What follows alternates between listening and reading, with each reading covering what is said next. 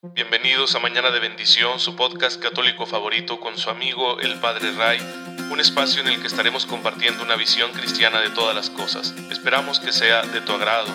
Gracias por estar aquí. Comenzamos.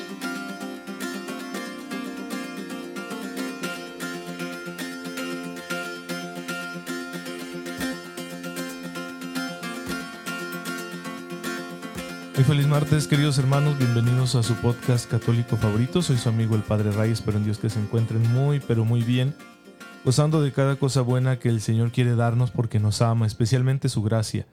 Su gracia que nos permite vivirlo todo a la manera de Cristo para que seamos santos. Así que hay que estar muy agradecidos por la gracia y hay que aprovecharla porque ese es el mejor agradecimiento que podamos darle a Dios acerca de todo lo que nos da, que lo aprovechemos, que realmente lo estemos aplicando, porque es un regalo, ¿no? Y a todos nos gusta que cuando regalamos algo a alguien a quien queremos, pues lo use, y eso nos hace sentirnos muy bien.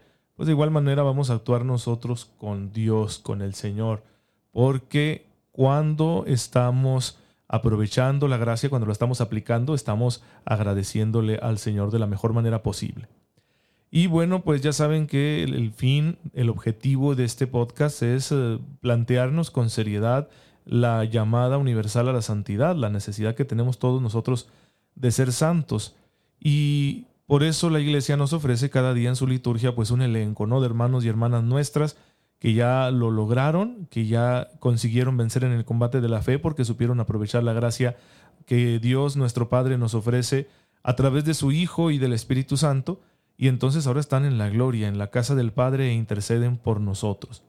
Y fíjense que hoy tampoco quiero limitarme a presentarles a, un solo santo, porque tenemos santos tan diferentes, con diversos estilos de vida y que vivieron en etapas también muy distintas, y esto nos puede ayudar a identificarnos con ellos. No solo con sus circunstancias, sino también con su personalidad, porque cada uno de ellos tiene una personalidad diferente. Cuando el Señor nos llama no va a anular nuestra personalidad. Al contrario, creo que la personalidad se estructura mejor cuando estamos siguiendo al Señor, porque Él pone orden en nuestras cosas. Bueno, hoy recordamos a San Beda el Venerable, un monje que vivió en el siglo VIII y que se dedicó a escribir acerca de la historia de su pueblo, Inglaterra. La historia de Inglaterra es muy conocida precisamente gracias a San Beda.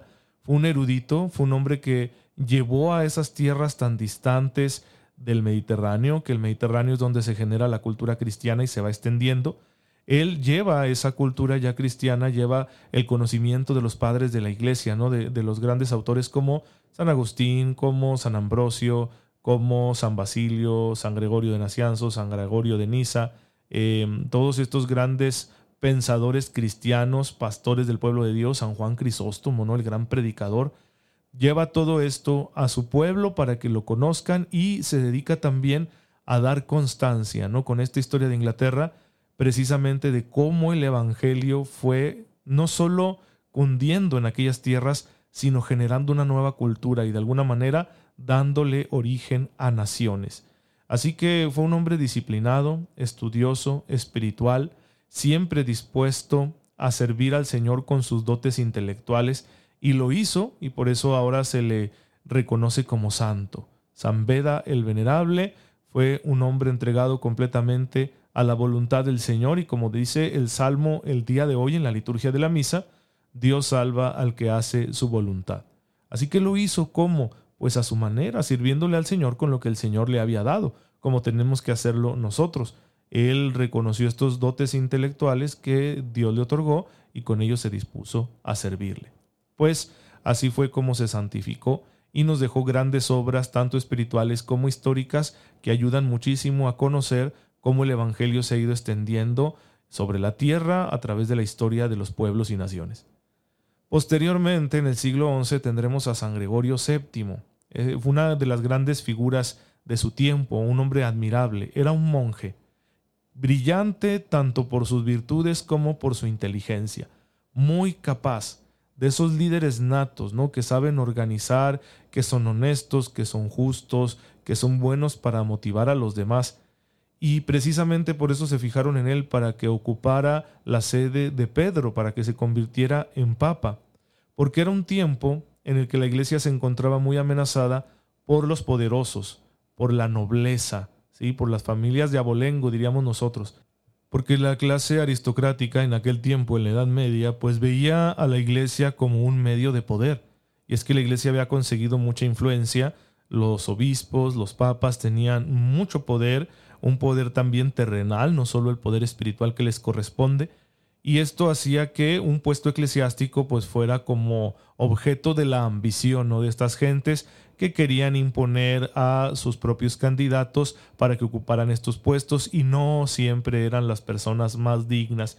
Y entonces Gregorio VII tuvo que pelear tanto por esto que hacia el final todos se confabularon en su contra y lo exiliaron. Él moriría exiliado en una región de Italia, lo sacaron de Roma y sin embargo su causa triunfaría, porque con el tiempo la iglesia se iría viendo cada vez más independiente de estas ambiciones de la nobleza medieval, pero le costó mucho.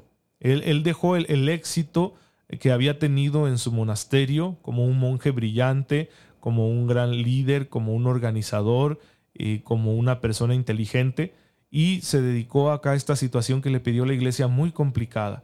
Pues esa fue la vida del Papa San Gregorio VII, a quien pedimos también su intercesión. Fue una vida ciertamente difícil y que uno podría decir terminó como un fracaso, pero es que en Cristo nunca fracasamos.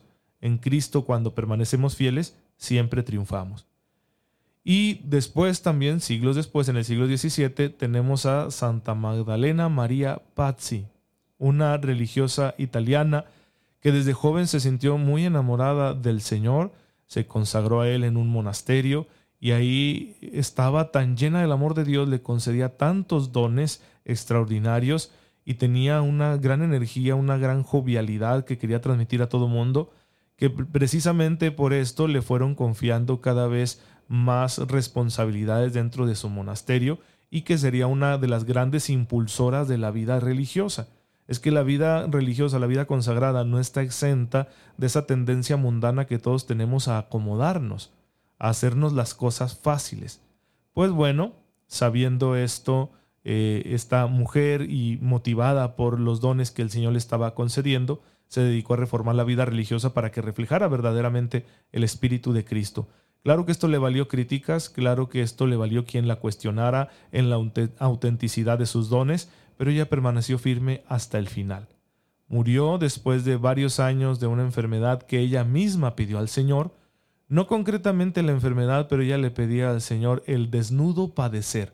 Así se expresaba ella, es decir, sufrir sin consuelo.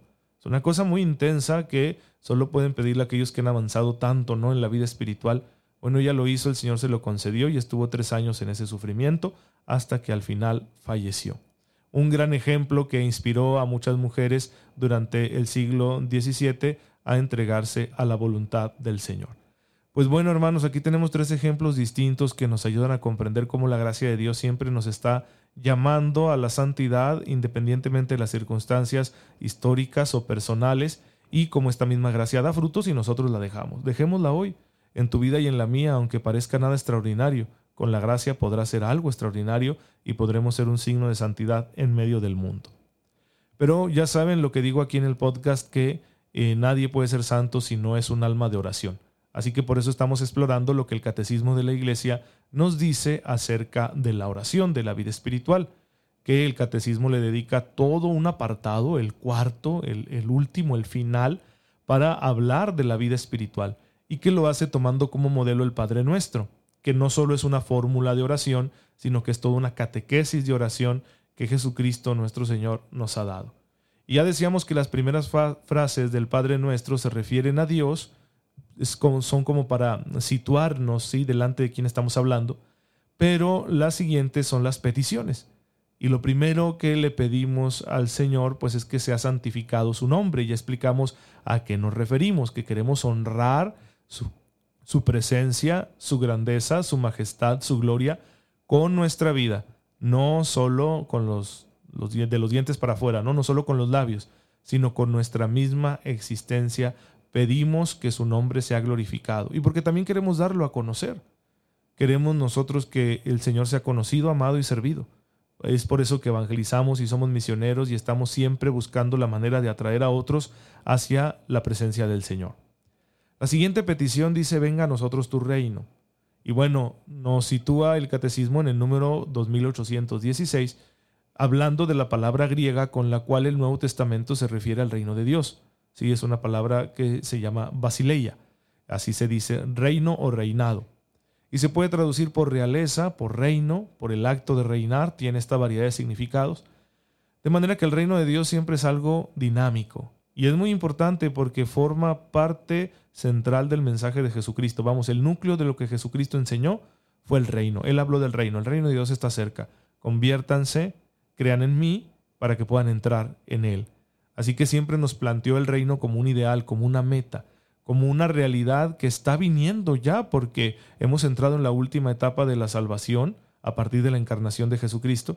Y en esta etapa somos convocados todos, todos los pueblos, no solo el pueblo de Israel, sino todos los pueblos, para que formemos parte de la familia de Dios que es la iglesia y vivamos el reino. ¿Qué significa vivir el reino? Dejar que, que Dios reine en nuestra vida, dejar que Dios nos gobierne, que Dios nos guíe, que nos conduzca, de manera que las cosas que hagamos nosotros las hagamos a la manera de Dios, tanto los actos muy individuales como aquellas acciones sociales que tenemos que realizar porque vivimos en sociedad. Entonces significa que el deseo de Jesucristo en su predicación fue enseñarnos a hacer las cosas a la manera de Dios, con el corazón de Dios, tanto en lo individual como en lo social. Por eso se habla de un reinado social de Jesucristo, que no es tanto el deseo de imponer a todos la fe católica, ¿no? Que la palabra imposición ya de por sí suena fea, pero no se trata de eso. Claro que queremos extender el evangelio porque es mucho más fácil que la gente entre en el reino cuando conoce a Cristo que cuando no.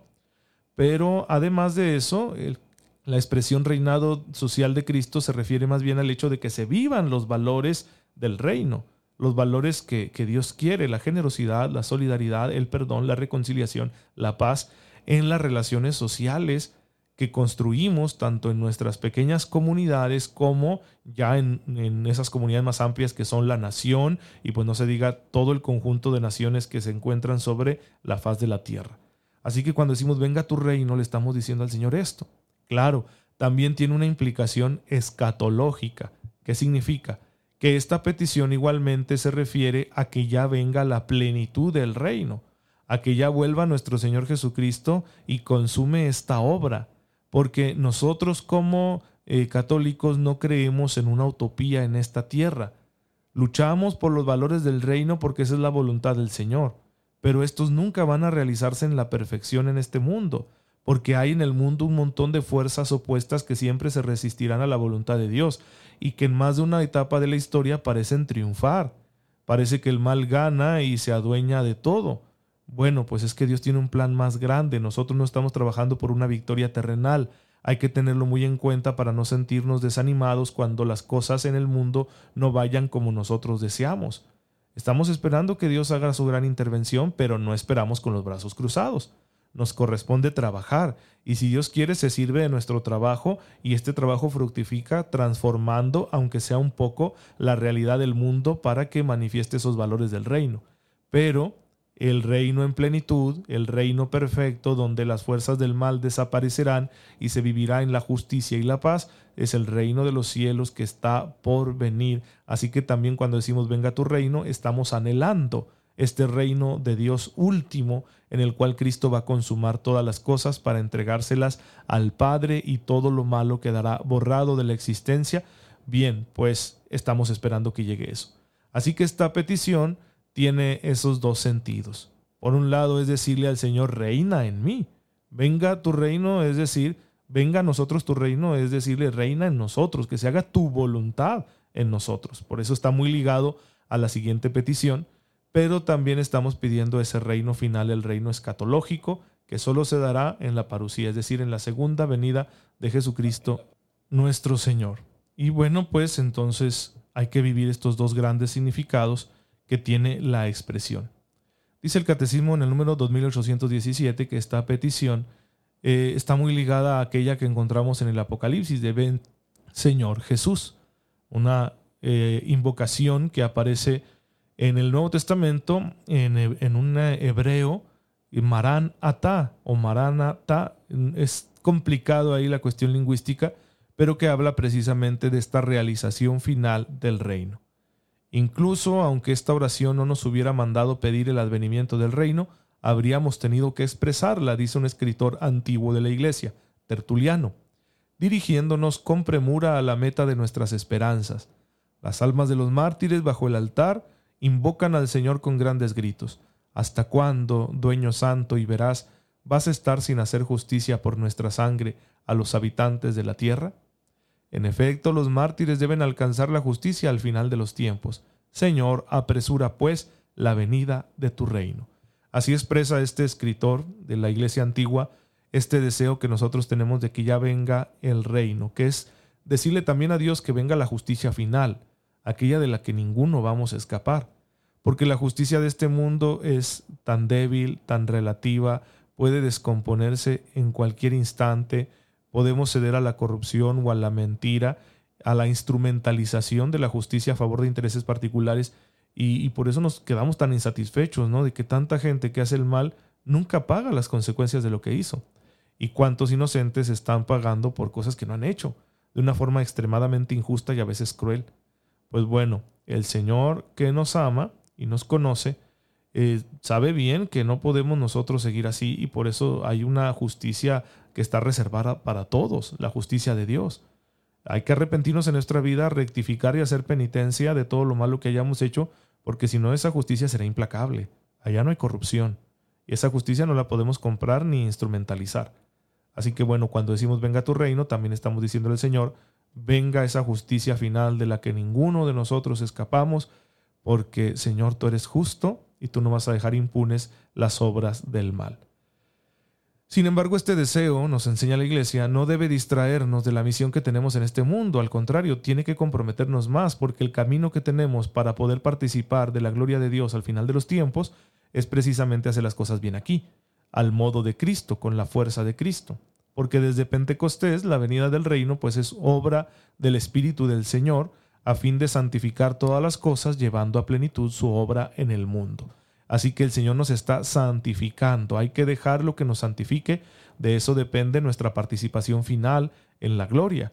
Por lo tanto, no podemos nosotros desentendernos de este mundo, sino que tenemos que comprometernos más con Él, para poner nuestro granito de arena, que Dios se sirva de nuestro servicio amoroso y entonces manifieste el reino a través de nosotros y se den esos frutos de vida eterna que Dios está esperando que nuestra acción generosa por el bien de los demás, bueno, fructifique, eh, transformando a la sociedad, trayendo la paz, la justicia, el amor, el verdadero progreso, el cuidado por el bien común, el cuidado de la casa común, en lo que nos insiste tanto ahora el Papa Francisco, el respeto a los derechos de los demás y también el anuncio de la verdad, porque la gente vive en el error en tantos temas y es necesario decir la verdad para que todos seamos iluminados podamos comprender así lo que es bueno y lo pongamos en práctica y no caigamos en este error que estamos cayendo mucho en la cultura actual, de llamarle a lo malo bueno y a lo bueno malo y por eso está todo tan torcido.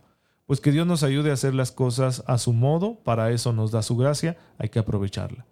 Te bendecimos, Señor, porque en tu infinita bondad cuentas con nosotros para que podamos traer tu reino a este mundo hasta que alcancemos la victoria final. Ayúdanos a perseverar en este camino para el cual nos has elegido. Por Jesucristo nuestro Señor. Amén. El Señor esté con ustedes. La bendición de Dios Todopoderoso, Padre, Hijo y Espíritu Santo, descienda sobre ustedes y les acompañe siempre.